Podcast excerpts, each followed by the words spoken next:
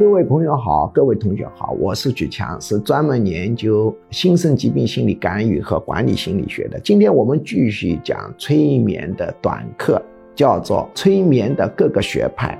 我们前面介绍过南希学派，今天我们介绍另一个技术派别，叫单调刺激学派。单调刺激学派呢，它强调的是人之所以进入恍恍惚惚的催眠状态。潜意识打开，意识收窄，关键在于单调的刺激。单调刺激学派最典型的工具就是节拍器，让你叭叭叭听这个单调的声音。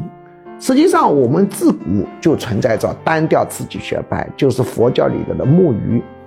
当我们念佛经的时候，用意识层面念，对人的心理状态影响是小的。只有进入催眠状态念才会呢影响大。那么怎么进入催眠状态呢？经过研究比较发现，敲木鱼的时候是比较容易进入催眠状态，这是一个典型的单调刺激。所以佛经叫你啊欲望要降低，四大皆空。如果你用意识状态去念这个经书啊，念了一万遍效果也不好。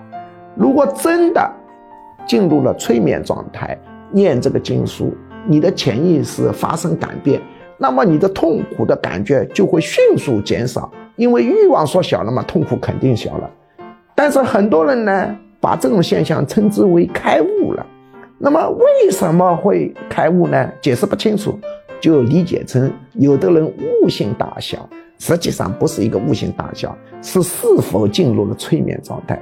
由于古人他并不知道这个理论，所以呢是撞的，啊，碰巧呢敲木鱼敲进了催眠状态，他念这种佛经降低欲望，他就效果特别的好，利他心提高很快，造成了利己利他的平衡，周边环境关系就改善，人的幸福程度就提高，就觉得灾难少了，麻烦少了，人际冲突也少了。